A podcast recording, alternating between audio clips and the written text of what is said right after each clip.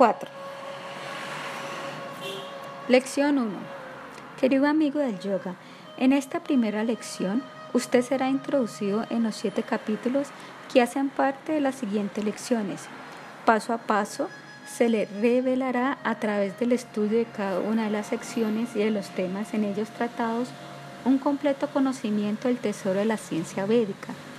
En la práctica de la autorrealización se requiere un conocimiento básico que debe ser adquirido bajo la dirección de un experto para facilitarle al practicante de yoga las realizaciones que se derivan de ella. Para garantizar que estas técnicas no dependen del tiempo ni del lugar para facilitar su práctica, aquellas personas que tienen obligaciones fijas con la familia, la profesión y la sociedad, este seminario está diseñado de tal manera que según nuestra opinión es muy eficaz y a la vez se puede ejecutar fácilmente en cualquier sitio. Es completamente natural que durante este sendero le surjan preguntas y dudas con las cuales tiene que enfrentarse. En el transcurso del estudio encontrará respuestas satisfactorias gracias a las experiencias personales adquiridas con el tiempo. En el caso de que sea aclarar un tema o problema con mayor detalle, no duden en contactar al director del curso, ya sea por escrito, telefónica o personalmente. Los instructores responsables están disponibles para usted en cualquier momento. Acerca de los materiales. 1. El Bhagavad Gita. Después de una pequeña introducción, se discutirá cada capítulo en este clásico de la literatura védica. Consta de 700 estrofas y es considerada la ciencia de los Upanishads las enseñanzas secretas de los Vedas, que le permite a cualquiera, independientemente de los conocimientos previos que posea, entrar en contacto con los ideales más elevados de la vida. 2. El propósito de la vida, Walter Eitlitz. En este libro se expone de manera expresiva los diferentes aspectos de la existencia humana y se explica desde la perspectiva védica la estructura de los seres humanos, las coberturas sutiles, burdas, la esencia divina del ser. Este libro consta de cuatro capítulos, un anexo, un glosario de las palabras sánscritas que se utilizan con mayor frecuencia y sus respectivos significados, como también una referencia. 3. Los cassettes. Ellos comienzan con la pronunciación correcta de los 24 versos que se enseñan en este curso. En el yoga no se trata tan solo de palabras, por el contrario, se dice que el Veda habla enigmáticamente en su manera de expresarse, y que lo que relata es difícil de interpretar. Los permanentes contrastes y juego de palabras de cada uno de los versos tiene que animar al yogi a encontrar la verdadera palabra. Esto quiere decir que el yogi debe percibir por sí mismo, dentro de sí, aquello que es expresado por medio de simples palabras. Para poder penetrar profundamente en la comprensión de cada uno de los versos, shlokas, en este seminario de yoga deseamos proporcionarle una base de la pronunciación y el significado del idioma sánscrito. Para sumergir los pensamientos en ello, le recomendamos que se aprenda de memoria todos los slokas con la ayuda de los cassettes, repetirlos y recordarlos. La meta es liberar la mente de los miedos y problemas y así hacer posible que el verdadero significado de estos versos sánscritos se despliegue en nuestro interior. 4. Cassette de Vaya. Los textos seleccionados acompañados por melodías clásicas lo ayudarán a sumergirse profundamente en la meditación. Acerca de las lecciones. Cada una de las lecciones está dividida en siete partes. Este seminario está diseñado de tal manera que le será posible asimilar cada lección en aproximadamente dos semanas.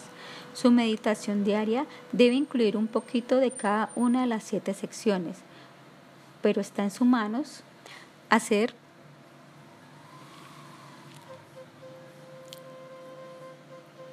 personal, eh, hacer énfasis en una o dos categorías de acuerdo a su gusto personal. Lo importante es que usted sea constante con su práctica del yoga. Trate de meditar todos los días a la misma hora. La adquisición de autodisciplina se manifiesta en la práctica, del estudio y la meditación constante. Esto es de suma importancia. Todos los días el yogi se encontrará con innumerables cosas aparentemente importantes que tratarán de alejarlo de su meditación en el yoga. El practicante debe protegerse. Estas distracciones no siempre vienen del exterior. La mente es bastante hábil para encontrar muchas razones por las cuales dejar la práctica diaria para más tarde. Si no aprendemos a superar esta inestabilidad, toda nuestra evolución y éxito en el yoga también serán inestables. Como ya lo habíamos mencionado en el punto H de la introducción, las horas de la mañana son las más beneficiosas para la práctica del yoga. A diario emplee por lo menos 30 minutos para dedicarse a las lecciones y realizar sus meditaciones y ejercicios. Es mucho mejor si les dedica más tiempo, pero por lo menos trate no disminuir los 30 minutos por día ni tampoco se salte días. El avance constante proviene del esfuerzo constante, no existen los atajos. Le deseamos el mayor de los éxitos, la satisfacción completa y la fuerza necesaria para que pueda superar todos los obstáculos que se le puedan presentar en el sendero del yoga. 1.1. Estudio del Bhagavad Gita. Lenguaje metafórico de los Puranas, las historias de la sabiduría de la India, alaban el estudio del Bhagavad Gita en la siguiente analogía. Los Upanishads son como un rebaño de vacas. Bhagavan, el Ser Supremo, Adopta el papel del ordeñador. Bajo sus manos fluye la leche la sabiduría de los Upanishads que emerge de las ubres y se convierte en el Bhagavad Gita.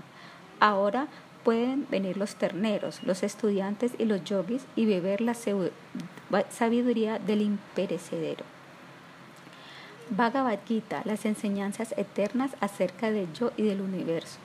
Todos los días somos bombardeados con masivas dosis de información que provienen de la radio, la televisión, vallas, computadoras, libros, revistas, periódicos, películas, grabaciones, etc.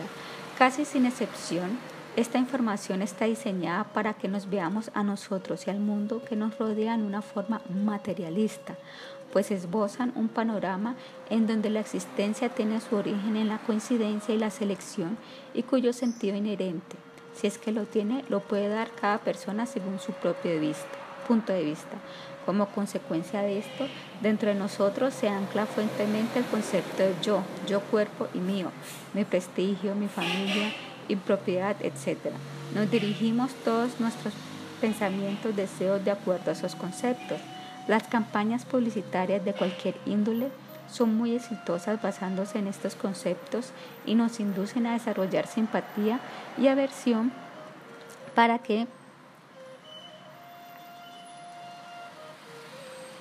de acuerdo a cómo cambiemos nuestra opinión, influenciados por ellas, compremos ciertos productos o votemos por ciertos candidatos. Afortunadamente, más y más personas están comenzando a sentir, ya sea de una manera vaga o muy claramente, que existe algo más que nuestro propio cuerpo para ser alimentado, vestido y llevado de acá para allá en automóviles o aviones. Ellos también empiezan a sentir que el vasto universo es más que una simple tarima para los suntuosos desfiles de triunfos y desastres económicos y políticos de la humanidad. Tarde o temprano, la mayoría de nosotros se detiene a preguntarse, ¿quién soy yo? ¿Qué debo hacer con mi vida? ¿Para qué todo este mundo? ¿De dónde viene y cuál es su propósito? Durante miles de años, personas inquisitivas han consultado el Bhagavad Gita, el diálogo eterno entre el Señor Krishna y su discípulo Arjuna, en búsqueda de respuestas a sus más profundas indagaciones acerca del yo y del universo. Las enseñanzas del Gita, considerada la joya la sabiduría espiritual de la India, trascienden las limitaciones de tiempo y lugar para aplicarse a los esfuerzos humanos más fundamentales de comprender la identidad y la existencia. En este seminario, usted aprenderá acerca de los temas que se encuentran en el Bhagavad Gita, como por ejemplo la conciencia, la reencarnación, la ley del karma, el origen del universo, las técnicas de meditación y otros temas.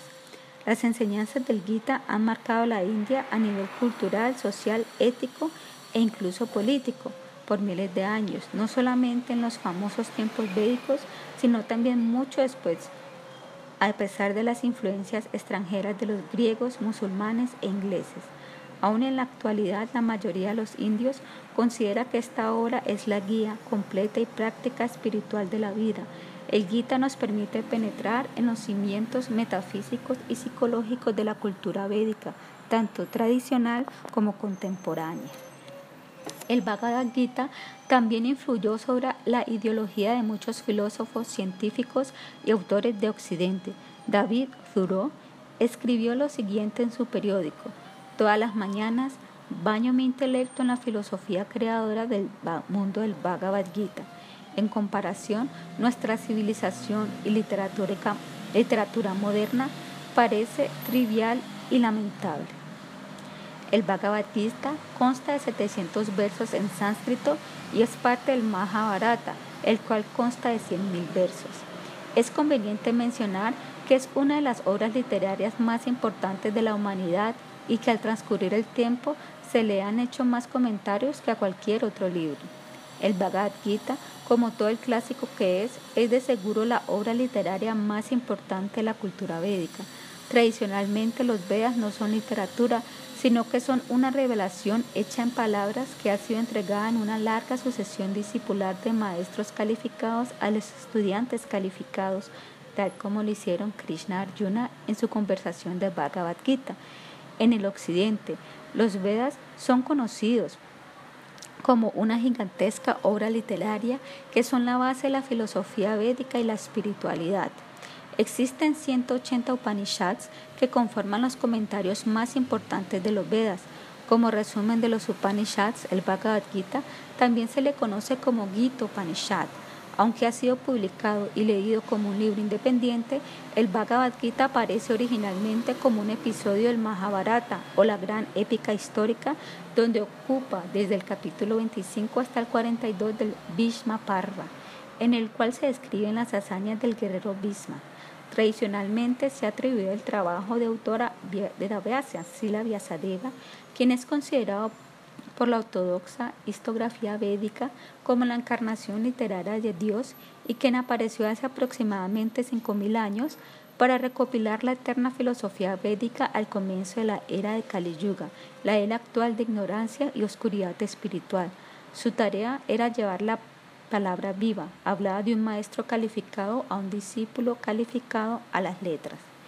Cuando empezamos a leer el Gita, encontramos que es una narración no hecha por los participantes de la batalla de Kurukshetra, sino por Sanjaya, discípulo de Vyasadeva, situado lejos de la batalla. Sanjaya es capaz de relatar los sucesos que tienen lugar allí debido a que ellos le son revelados por Vyasadeva a través de una visión sobrenatural. De esta manera le es posible al rey ciego Dhritarashtra, cuya ceguera no solo abraza sus ojos sino todo su ser, ser parte de la instrucción y la revelación. El Bhagavad Gita es un diálogo entre el Señor Krishna y Arjuna. Este diálogo ocurre justamente antes del comienzo del primer encuentro bélico en la batalla de Kurukshetra, la gran guerra fratricida entre dos ejércitos Kaurava y Pandavas para determinar el destino político de esa época, pues en la era en que comenzaba a amanecer aparecía la riña e hipocresía, Kali Yuga, y debía decidirse el destino político de esta era. Arjuna, uno de los famosos hermanos Pandava, de repente dudó en ejecutar su deber su deber como guerrero es otorgarle refugio a los débiles bajo toda circunstancia, abogar por el bienestar de sus protegidos y responder por una soberanía justa, incluso si todo esto significa ir a la guerra. Pero cuando él vio que muchos de sus familiares y antiguos maestros, los cuales aún respetaba e incluso amaba, estaban listos para pelear en el bando contrario, lo abrumaron sus sentimientos y por lo tanto prefiere irse a vivir al bosque como ermitaño antes de que regar tanta sangre en una batalla. Krishna, la suprema personalidad de Dios, se encuentra a Arjuna totalmente perplejo y en ilusión. Krishna decide entonces iluminar a Arjuna, recordándole su deber social como guerrero y algo más importante aún, su deber eterno y su naturaleza, Sanatana Dharma, como entidad espiritual eterna en relación con Dios. Bhagavan Krishna, la suprema personalidad de Dios, acepta ser el conductor de la cuadriga de su amigo y devoto Arjuna. Cuando Arjuna se dirige a Krishna con sus dudas, éste le instruye acerca del Dharma, el deber social religioso y el yoga. Krishna no obliga, no lo amenaza, le revela la naturaleza divina de todos y en todos, si incluso se revela a sí mismo como Bhagavan, pues Arjuna es su querido amigo y por lo tanto le brinda la libertad de que decida por él mismo. Así, Te he explicado lo más confidencial de todo el conocimiento. Delibera sobre esto plenamente y luego haz lo que desees. Puesto que eres mi muy querido amigo, te estoy contando la parte más confidencial del conocimiento. Oye esto de mí, pues es para tu beneficio. Bhagavad Gita 1863-64. Gita significa canción y Bhagavad se refiere a la palabra Bhagavan, un término sánscrito que significa Dios, el poseedor, Bhat, de todas las opulencias, Bhaga. El Bhagavad Gita entonces es el canto del Señor de todas las opulencias, es decir, es el canto de Dios. 5. El verso de la quincena. En la segunda parte de nuestro seminario nos dedicaremos al estudio de un verso en sánscrito, shloka. Nosotros hemos seleccionado para su estudio los textos más importantes y aplicables del Bhagavad Gita.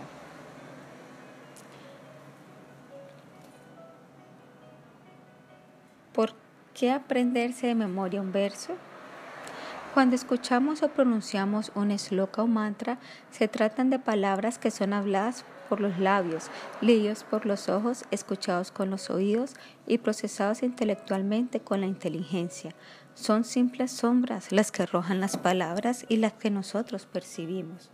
La memorización y profundización de estas estrofas nos preverán unos significados más profundos de las palabras con las cuales resplandece el poder y el conocimiento de la palabra divina directamente dentro de nosotros. En el sánscrito a este proceso se le conoce como sfota, el despliegue del propósito de palabra. Entonces, no solamente se libera la mente de miedos y problemas, sino que el mismo poder del conocimiento de la palabra adquiere vida dentro de nuestro ser. ¿Cómo memorizar el verso? Lea la pronunciación sánscrita respetida veces en voz alta. Guíese mediante la cinta grabada y la explicación fonética y la pronunciación sánscrita que se encuentra al final del Bhagavad Gita. Una buena ayuda para el aprendizaje de los versos es utilizar la traducción palabra por palabra que se halla debajo del texto en sánscrito. Así entenderá lo que está memorizando y se familiarizará con este idioma. No se deje confundir por el hecho de que una palabra en sánscrito tenga muchos significados diferentes.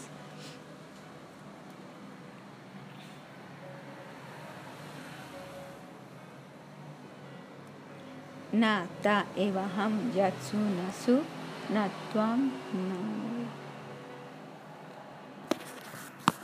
Yandipa Nashai Banaba Vijama Sarve Payam Ata Param Bhagavad Gita 12.2 Traducción. No hubo jamás un tiempo en que yo no existiese, ni tú ni todos estos reyes, y en el futuro ninguno de nosotros dejará de existir. Medita en este verso durante dos minutos en la mañana y en la noche. El yo y el tú de los que habla que Krishna trasciende la naturaleza finita y temporal de todos los cuerpos materiales, Shetras Así, esto indica una existencia más allá del espacio temporal del cuerpo físico. Nuestra identidad real se encuentra de hecho mucho más allá de este cuerpo temporal y llegar a saber qué es el yo real es el primer paso en la vida espiritual. Repita el verso en sánscrito durante tres o cuatro minutos, todos los días hasta que lo haya memorizado y luego memorice la traducción.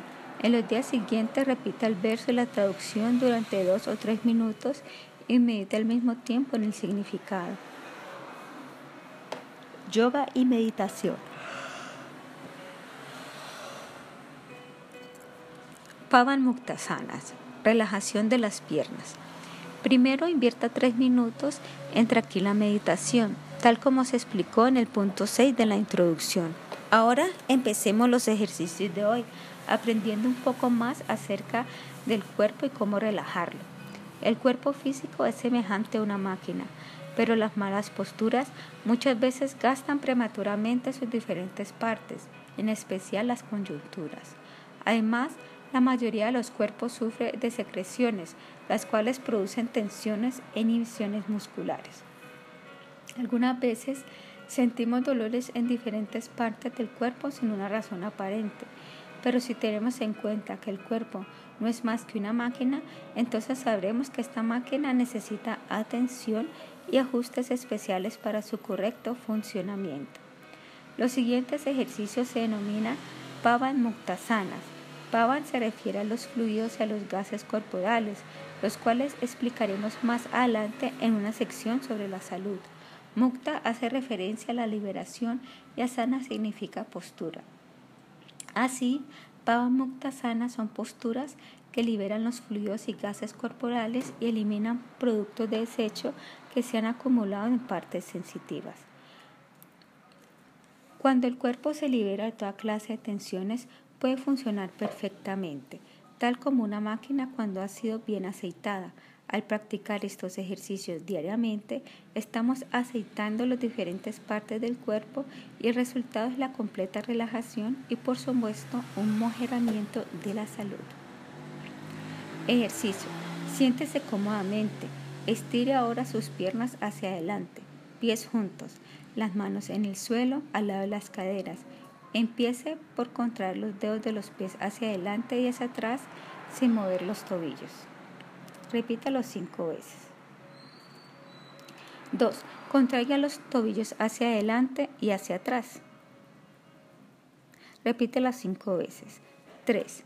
Separe los pies unos cuantos centímetros. Empieza a girar el pie derecho en dirección de las manecillas del reloj y cuente hasta 5. Ahora gire el pie derecho en sentido contrario igual número de veces. Repita el ejercicio en ambos sentidos con el pie izquierdo. 4. Ahora gire ambos pies al mismo tiempo usando el mismo proceso y realícelo igual número de veces. 5. Enlace las manos debajo de los muslos del muslo derecho. Doble la pierna hasta su rodilla hasta que toque su pecho. Extiéndala luego nuevamente hacia adelante. En este proceso no toque el piso. Repítalo dos veces. Ahora enlace las manos debajo del muslo izquierdo y siga el mismo proceso. Repetirlo cinco veces cada pierna. 6. Junte sus piernas. Coloque la mano derecha bajo el muslo derecho y la mano izquierda bajo el muslo izquierdo. Doble ambas piernas y lleve las rodillas al pecho y vuélvalas a extender sin tocar el piso. Repítalo cinco veces. 7. Enlace sus manos debajo del muslo derecho. Levante la pierna derecha y estírela. Gírela, la pierna describiendo un amplio círculo. Repita el ejercicio cinco veces. Haga luego lo mismo con la pierna izquierda. Gírela primero en la dirección de las manecillas del reloj y luego en sentido contrario. 9. Acuéstese de espalda, brazos y piernas separados, las palmas de las manos mirando hacia arriba. Cierre los ojos, respire profundamente y relájese durante dos minutos. Nota, antes de las prácticas debe darse siempre un baño de agua fría y después de hacer los ejercicios secarse el sudor del cuerpo con una toalla. El ayurveda recomienda no bañarse con agua fría después de practicar los ejercicios. Beneficios. Las articulaciones de la cadera, los tobillos y las piernas se vuelven flexibles. Fortalecer la musculatura de las piernas y el abdomen. Desarrollar el equilibrio. Aliviar la flatulencia y la constipación tonifica los órganos internos. Aspectos del conocimiento védico. La búsqueda del origen de la cultura védica por parte de la ciencia. En esta sección discutiremos algunos temas relacionados con el origen y la psicología del conocimiento védico. El conocimiento védico y el proceso del yoga no están basados en la fe ciega, por lo tanto, tenemos que aumentar nuestra convicción estudiando muy cuidadosamente esta sección. Las raíces de la cultura védica. Las herramientas utilizadas por los indologistas en sus investigaciones científicas adoptaron el criterio empírico que se utiliza en Occidente para la historia, la antropología, arqueología, la filiología y disciplinas afines. Desde que comenzaron los estudios de indología en el siglo 17, los perdón, 18, las investigaciones en todos los campos se han incrementado de manera sofisticada. Sin embargo, los eruditos están de acuerdo en que la reconstrucción crítica del origen y naturaleza de la cultura védica es altamente incierta. De acuerdo a los sastras, la literatura védica se escribió hace 5.000 años al comienzo de Kali Yuga. Después de que durante millones de años haya sido transmitida en la forma de srutis por parte de filósofos, yogis y santos, rishis, que pertenecieron a antiguas sucesiones discipulares, aunque a menudo los empíricos no tienen en cuenta esta compleja totalidad de la cultura védica, por lo menos admiten que la historia de la humanidad se ha escrito de nuevo gracias a esta nueva datación y los hallazgos mundiales. Después de toda la tendencia general de la reescritura de la historia de la humanidad, es de correr hacia mucho más atrás del comienzo de la civilización moderna con los datos que han sido tomados. La arqueología es una ciencia especialmente apropiada para averiguar acerca de las culturas antiguas. Algunas cosas que narran las descripciones presentes en los Vedas han sido comprobadas por los hallazgos arqueológicos. Sin embargo, los datos adquiridos empíricamente, muy fragmentarios, como para obtener una visión clara de la civilización védica. Muchos de los lugares geográficos mencionados en las escrituras se conocen todavía y de acuerdo con la tradición, muchos de los templos en India han sido conservados durante miles de años, pero estos lugares no han dejado evidencias arqueológicas sólidas y la excavación de ciudades y templos no permiten llegar a una conclusión empírica acerca del conocimiento de la cultura védica.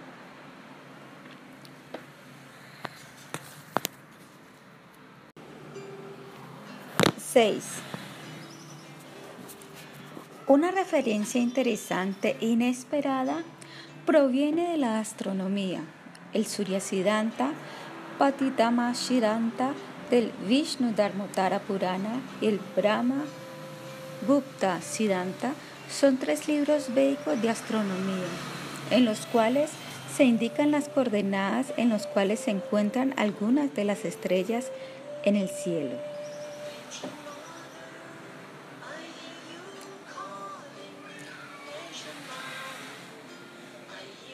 A primera vista, sin embargo, estas coordenadas se diferencian notablemente de aquellas de la astronomía moderna.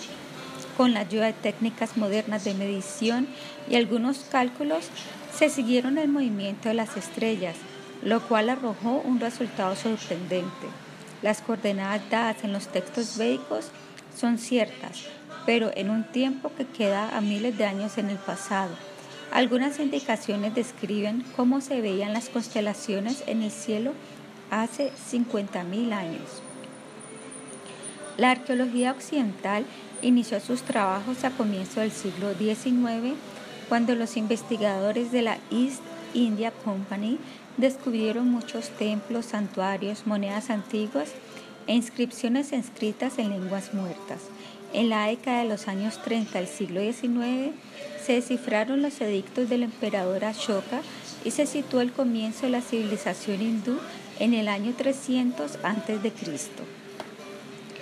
Solo en el siglo XX empezó un nuevo movimiento para buscar el inicio de la cultura védica, cuando la expedición de exploración del arqueólogo inglés Sir John Marshall encontró en 1924 en Mohenjo-Daro algunos restos de una cultura que es más antigua que todo aquello que se conoce. El hallazgo se encuentra en lo que hoy se conoce como Pakistán, en la ribera occidental del Indus. Poco tiempo después, algunos cientos de kilómetros hacia el norte en Harappa, se excavó una nueva ciudad de la misma edad.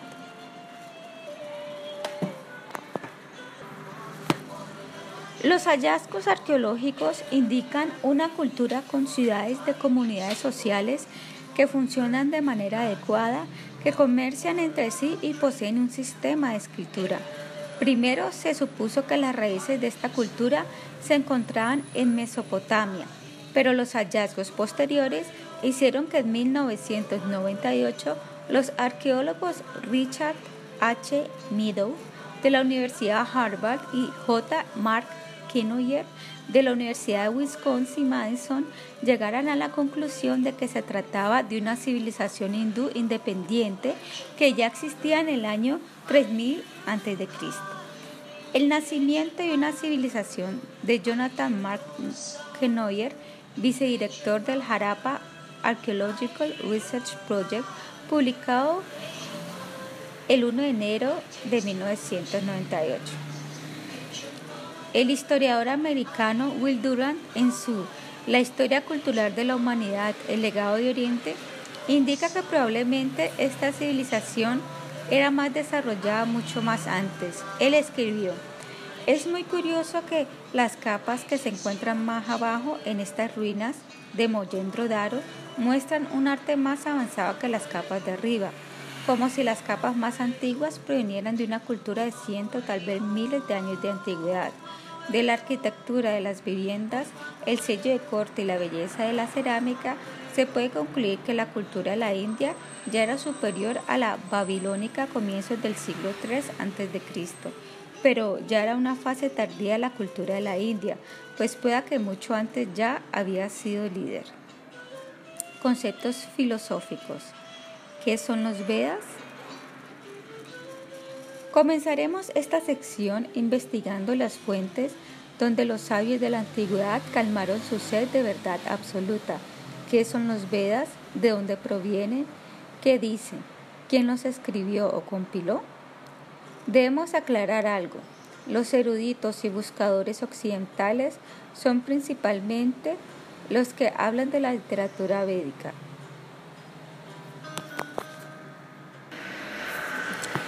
Pero esto puede ocasionar confusiones, pues la palabra Veda significa conocimiento sagrado cuyo origen no es humano, a Parausheya. El conocimiento revelado de los Vedas sigue el sendero de la escucha, no solamente en épocas anteriores, sino que también en la actualidad, como lo vamos a demostrar más tarde. Esta escucha va mucho más allá de lo que se oye como el oído humano. Se refiere a escuchar en el interior, la palabra, la revelación divina de la palabra es eterna y no tiene comienzo. Despliega su verdadero significado cuando es pronunciado o escuchado por alguien que está realizado.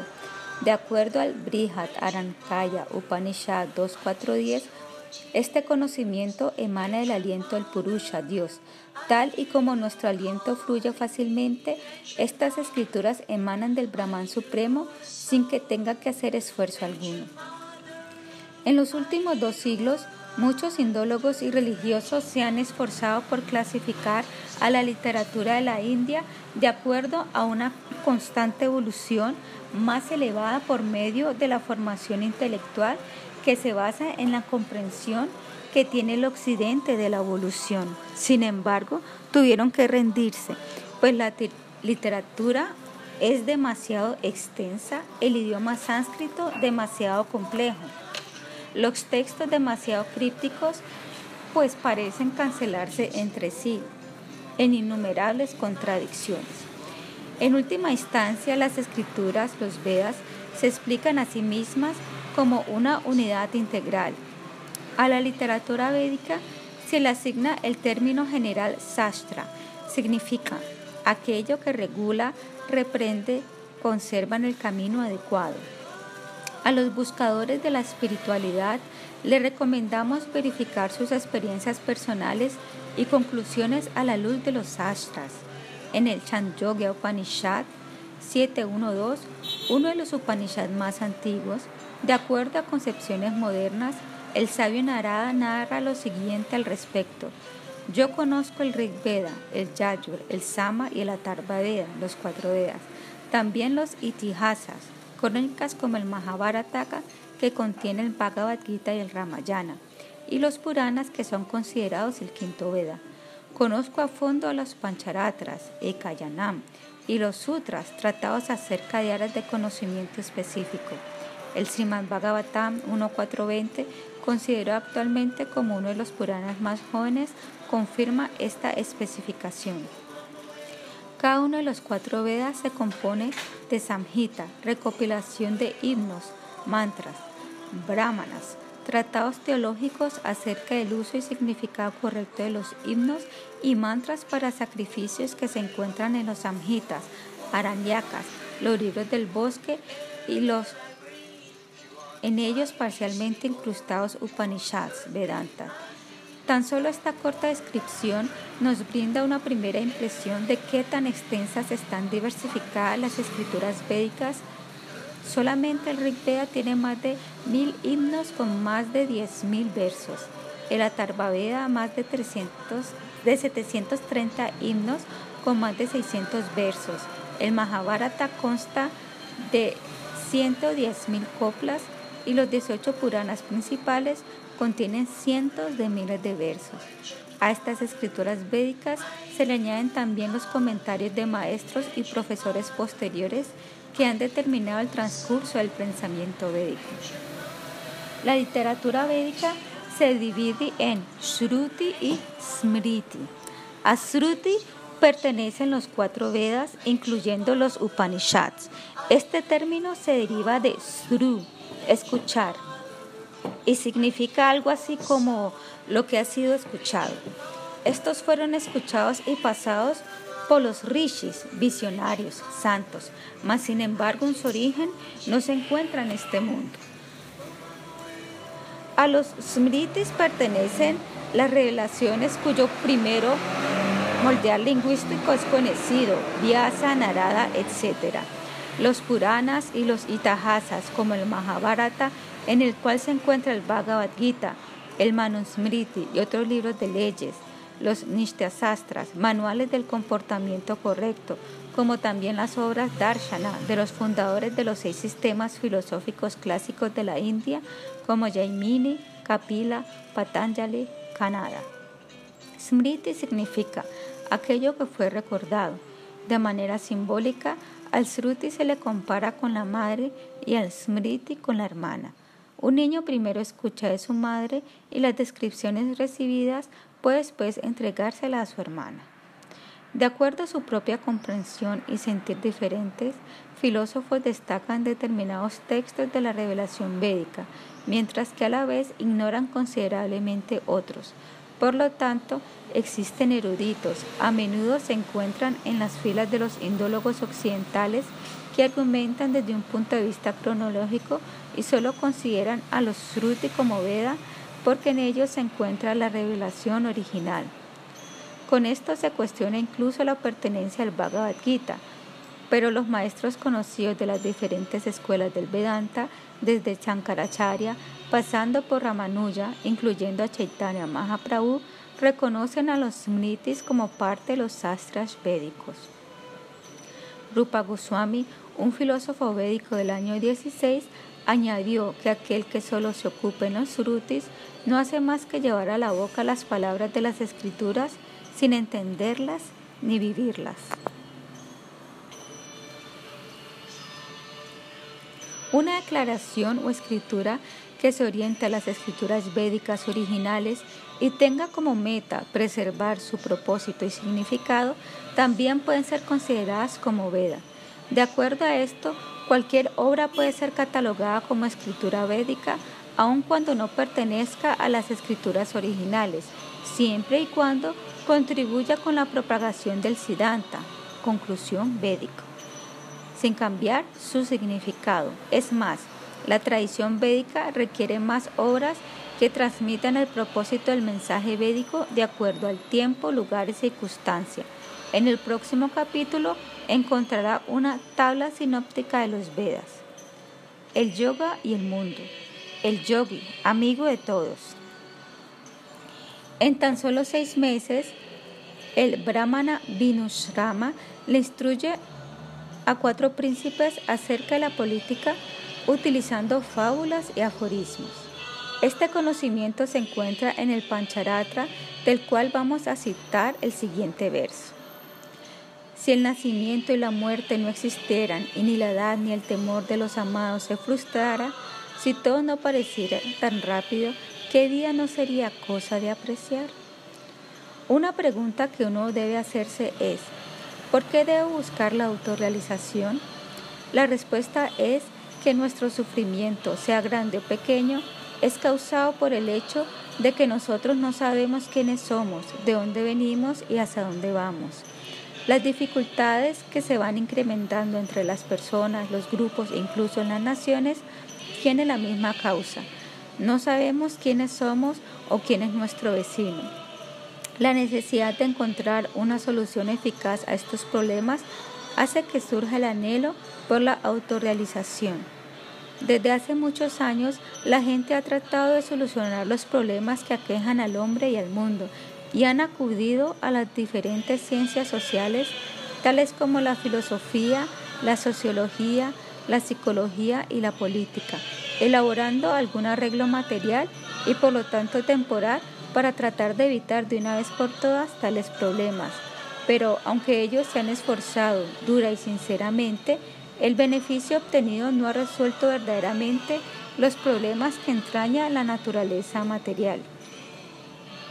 Por otra parte, muchas personas han llegado a la conclusión de que la felicidad para sí mismo y para los demás seres solo puede ser encontrada dentro de su propio corazón.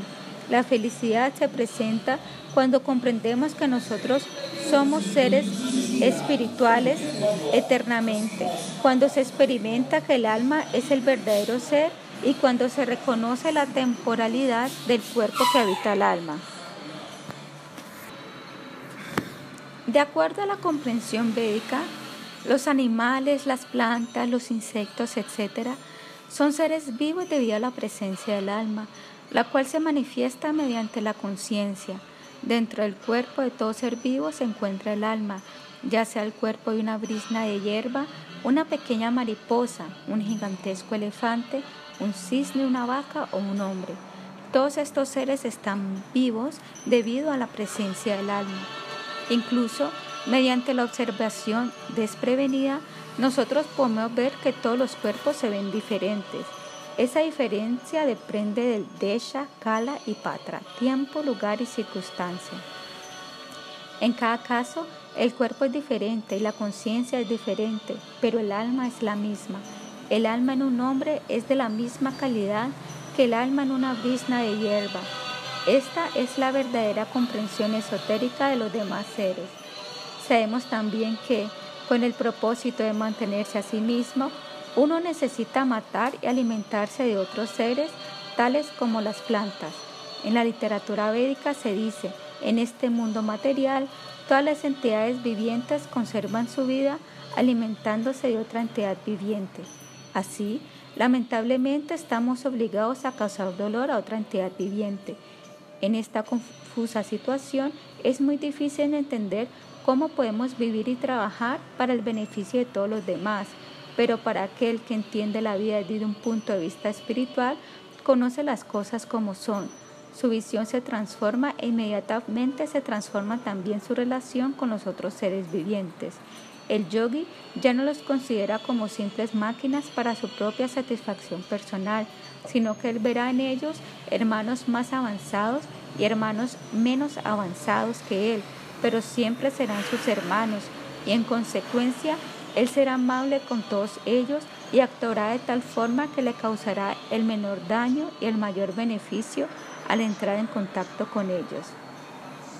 El Bhagavad Gita nos enseña, oh Arjuna, es un yogi perfecto que mediante la comparación con su propio yo ve la verdadera igualdad de todos los seres tanto en su felicidad como en su aflicción. Las escritoras védicas describen las cualidades de un yogi. Él es amigable con todos. Él no ve a nadie como su enemigo. En él se puede confiar. Es igual para con todos. Nadie puede encontrarle una falta. Es magnánimo, suave, siempre limpio. Trabaja siempre para el beneficio de todos. Es muy pacífico. Siempre está rendido al Supremo. Es estudioso, autocontrolado. No come más de lo necesario no es influenciada por la energía inferior o ilusoria maya. Ofrece siempre sus respetos a todos y no desea ningún respeto para él. Es siempre grave, misericordioso, amigable, poético, experto y silencioso. Ahora bien, si usted quisiera estudiar medicina o música, tendría que seguir un proceso.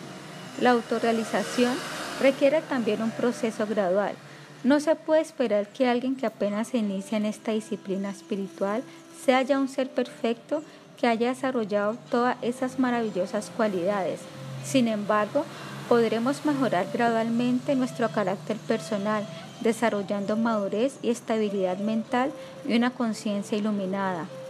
De esta manera, podremos ser estimados por los demás porque estaremos en capacidad de comprender las personas y las cosas en términos de su real naturaleza. Si usted sigue seriamente estas enseñanzas, entenderá obviamente cuál es el beneficio que puede obtener y de qué manera puede ayudar a todas las demás entidades vivientes, quienes después de todos son sus hermanos. La autorrealización y la, y la salud. En esta sección exponeremos los aspectos espirituales y corporales de la alimentación y la salud. Esta sección le servirá de guía en todos los aspectos físicos y espirituales de su dieta y la salud en general. Las agradables preparaciones vegetarianas, la nutrición perfectamente balanceada y una comprensión profunda de la naturaleza espiritual de los alimentos que usted consume pueden combinarse para crear en usted una vida feliz y saludable. Usted puede disfrutar su alimentación y al mismo tiempo obtendrá comprensión espiritual. Cada lección va a terminar con una exquisita y sencilla receta vegetariana. No nos vamos a limitar a platos ayurvédicos, pues todas las especias e ingredientes no son fáciles de conseguir en Occidente y las personas no están muy familiarizadas con esto. Por lo tanto, brindamos una selección de recetas que hacen parte de una alimentación balanceada. El Ayurveda es la ciencia védica de la vida. Incluye campos afines del conocimiento como biología, botánica, herbología, anatomía, nutrición, higiene, medicina y cirugía. La ciencia médica védica nos ayudará a conocer mejor nuestro cuerpo, su naturaleza y sus cuidados. La alimentación y la higiene, en fin, enseñanzas prácticas para mantener este cuerpo, el cual es considerado por todos los filósofos y religiones como un templo de Dios. En el transcurso de las lecciones vamos a tratar diferentes aspectos de la salud, pero la persona que desee profundizar en los métodos de la Ayurveda debe hacer un curso especializado. El Ayurveda es un sistema curativo complejo cuya aplicación solo puede ser aprendida por medio de un estudio detallado y profundo. La rama de los Vedas que trata el conocimiento védico fue revelada originalmente por Sri Dhanvantari, cuya aparición es alabada como la corporificación del Ser Supremo. Su punto de vista profundo y preciso de la vida, que es tanto útil como fácil de entender, impresiona profundamente. Originalmente existían 16 partes de la Ayurveda, Hoy se conserva una parte solamente. Se dice también que esta ciencia de la Ayurveda fue hablada por el gran sabio Atreya Rishi a los sabios de Narin Saranya, un bosque en el cual es actualmente Bengala Occidental, y que posteriormente fue recopilado y reescrito por diferentes autores en distintas épocas. En el transcurso del tiempo muchos autores escribieron estas tradiciones orales. El Sarak Samhita y el Sushruta Samhita son los comentarios autorizados más antiguos. Los Vedas proveen una completa descripción de la ciencia de la nutrición, pero también, más allá de una buena nutrición, incluso los animales más bajos saben precisamente qué comer para mantenerse saludables y nos enseñan cómo espiritualizar el proceso de alimentación mediante las transformaciones de todas las actividades culinarias ofreciéndolas al Supremo. Este arte es bastante simple y los practicantes avanzados del yoga nunca lo olvidan. Durante la preparación de los alimentos, el yogi se, acuerda del origen de los ingredientes y despierta entonces sí el agradecimiento hacia el Creador que mantiene a todas las criaturas. Sumergirse en estos pensamientos tiene sobre la conciencia un efecto armonizador y purificador. Y ahora les deseamos muchos éxitos al preparar esta deliciosa receta. Kera Nari Raita, ensalada de pepino con yogur. Dos pepinos medianos de aproximadamente 500 gramos,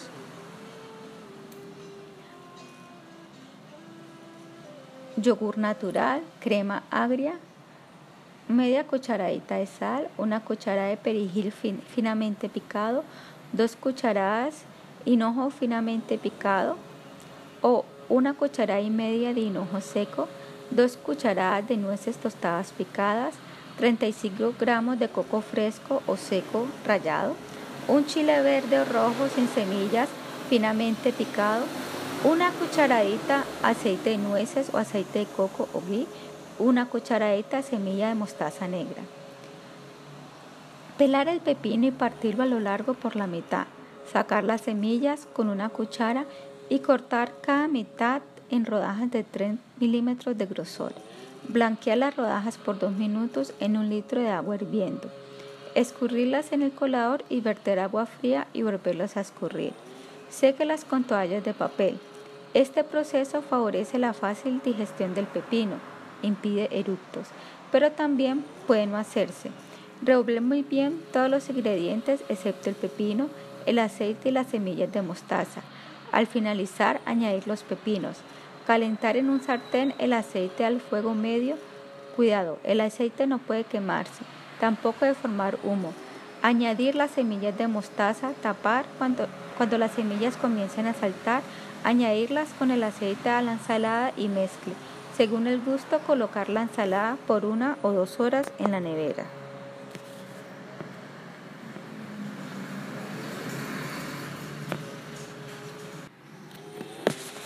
Lección 2. Querida estudiante, hoy le estamos enviando la segunda lección de su curso de yoga. Todavía le queda un largo camino por recorrer, seguro. Pues ¿cuál es el sendero más largo? El sendero de la espiritualidad es infinito. Estudia el Bhagavad Gita. El hecho de que el Bhagavad Gita permanezca absolutamente vigente en la actualidad puede ser juzgado por la manera en que grandes reformadores tales como Mahatma Gandhi y Vinoda Bhave basaron espontáneamente sus vidas y sus acciones en él y lo comentaron detalladamente a sus discípulos. Thomas Merton, escritor místico, cristiano y monje trapense. La sección 1 de cada lección consta de un estudio detallado del Bhagavad Gita. Emplearemos dos semanas por capítulo. Primero, le ofrecemos una introducción a la base histórica del Bhagavad Gita y luego discutiremos el primer capítulo, observando el ejército de los campos en el campo de batalla de Kurukshetra. Base histórica. El Mahabharata, uno de los trabajos épicos más importantes y extensos de los hindú, narra la historia de la gran dinastía Bharata, una tribu que ya ha sido mencionada en el escrito más antiguo de los Vedas, Rig Veda.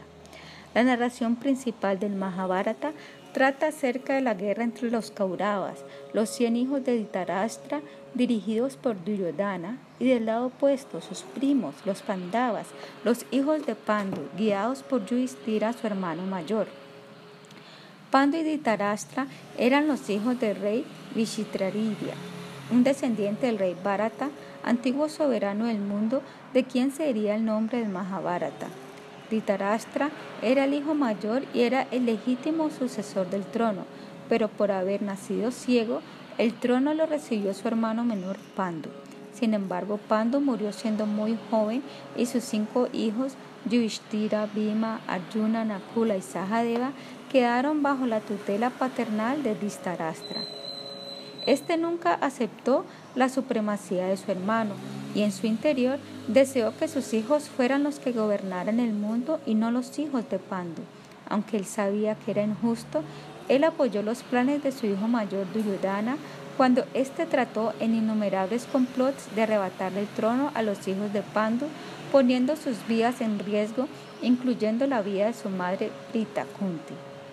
Los Pandavas, sin embargo, escaparon de sus atrocidades una y otra vez debido principalmente a la amorosa protección de quien era de Krishna, quien era sobrino de Kunti y por lo tanto pariente de ellos.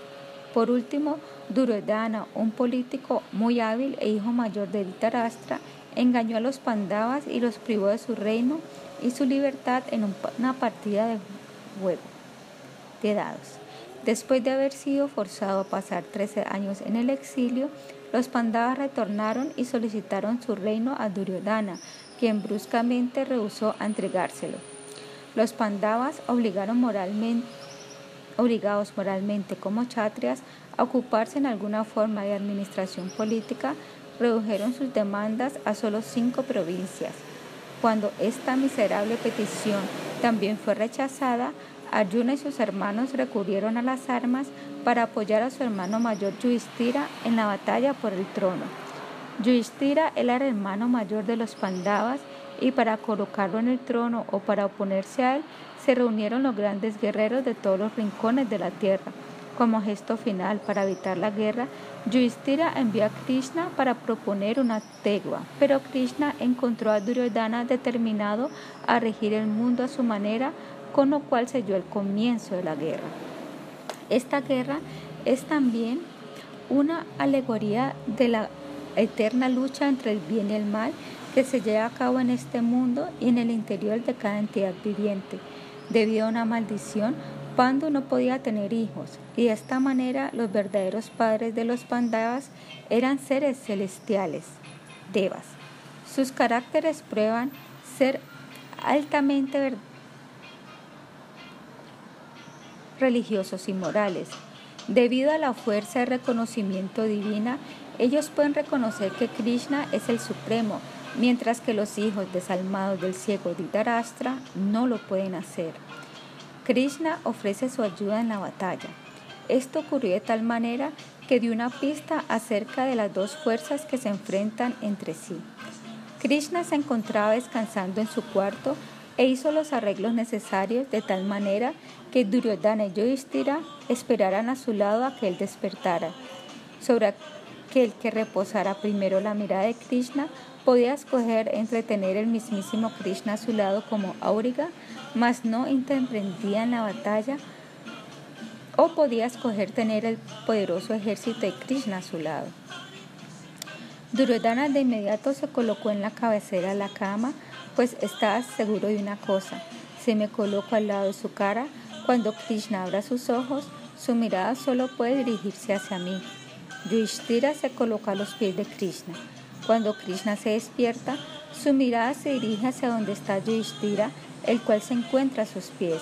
Sin embargo, el Pandava le deja al Kaurava decidir la manera en que quiere que Krishna lo acompañe en la batalla. De esta manera, Duryodhana puede escoger de primero, si desea el apoyo del gran ejército de Krishna a su lado o a Krishna mismo, consejero y amigo.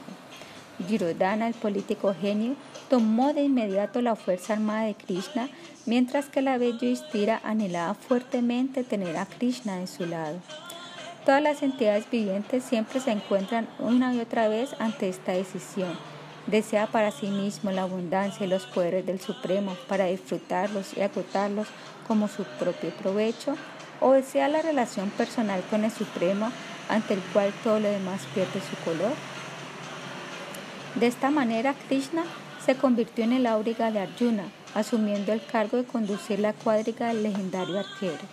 Esto nos trae al punto en el cual comienza el Bhagavad Gita, con los dos ejércitos en formación y listos para iniciar el combate. Capítulo 1. La lamentación de Arjuna. En el primer capítulo del Bhagavad Gita es el preludio de una instrucción que aún en la actualidad no ha perdido su poder ni sabiduría.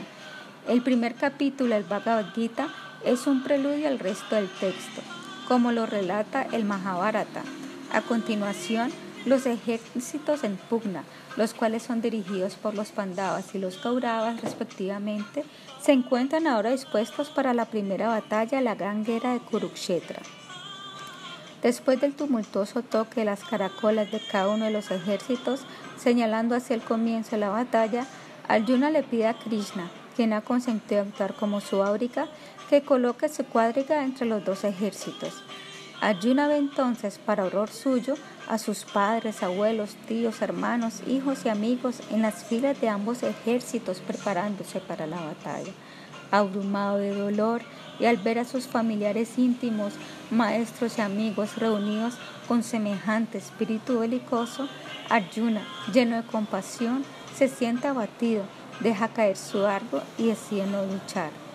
¿Por qué Arjuna decidió no luchar? ¿Por compasión? ¿Por debilidad? ¿O fue por ignorancia que Arjuna no entendió la importancia de su propia participación en la guerra tan decisiva para impedir el avance de los impíos Kauravas? En el capítulo 1 y en los primeros versos del capítulo 2 escuchamos los propios argumentos de Arjuna justificando su decisión de no luchar. Luego escucharemos al Señor Supremo, Sri Krishna, quien explica a Arjuna por qué sus argumentos no tienen valor alguno. Tal y como es costumbre en las enseñanzas de la sabiduría de la antigua India, un gran devoto, un alma realizada, en este caso Arjuna, hace el papel de un confundido, un desequilibrado. Es importante para nosotros tener en cuenta que Arjuna era un gran devoto y un alma plenamente autorrealizada, aunque en el relato del Gita él aparenta estar muy confuso. Realmente, él ha sido colocado en su proposición de ignorante por Krishna, el director de escena de este drama, y está jugando solamente un rol para que así Krishna pueda comunicar sus enseñanzas trascendentales para el beneficio de todo el mundo. Así como la conversación de Krishna disipa todas las dudas de Arjuna y lo libera de toda ansiedad, las palabras de Krishna también tienen el poder de liberar a todos y cada uno de nosotros de las ataduras de esta existencia material, si tenemos realmente el deseo de aceptarlas en el corazón. De acuerdo a su propia trayectoria personal, el ser humano es detenido por problemas similares a los que se presenta Arjuna en el Bhagavad Gita, el campo de batalla Kurukshetra, los ejércitos, el trasfondo político y cosas por el estilo conforman el escenario exterior de un enfrentamiento que ocurre de una u otra manera en todos los lugares y las épocas. Por lo tanto, si deseamos comprender a qué se refieren las liberadoras instrucciones de Krishna, debemos tratar de ponernos en el lugar de Arjuna con nuestros pensamientos y nuestro sentir. Esto no parece ser demasiado difícil, pues los pensamientos y los deseos de la mayoría de nosotros giran alrededor de nuestro cuerpo, nuestra familia, nuestro trabajo, nuestro país, tal y como era el caso de Arjuna en ese momento. Sin importar si nos agradan estas formas temporales o no, influyen en nuestra vida de una u otra manera.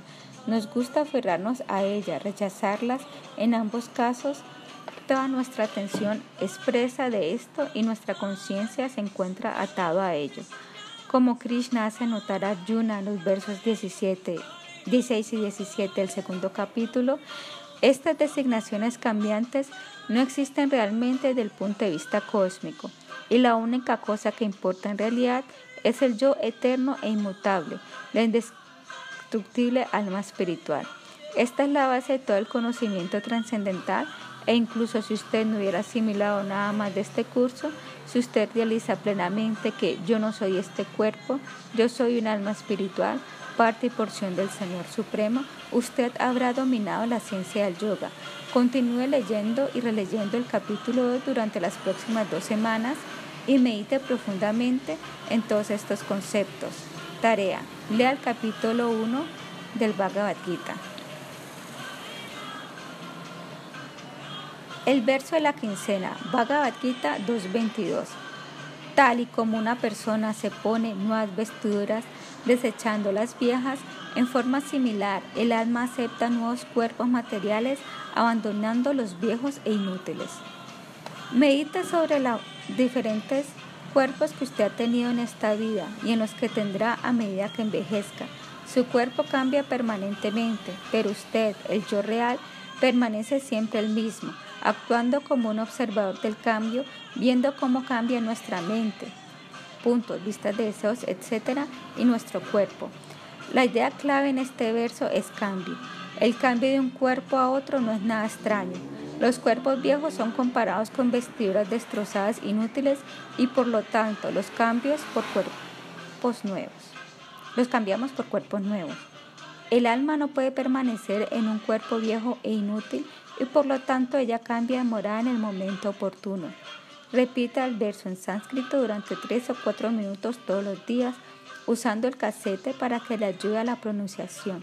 Trate de memorizar el verso y repítalo luego mientras medita en el significado durante dos o tres minutos todos los días. Continúe repitiendo también el verso de la lección 1 para que no lo olvide.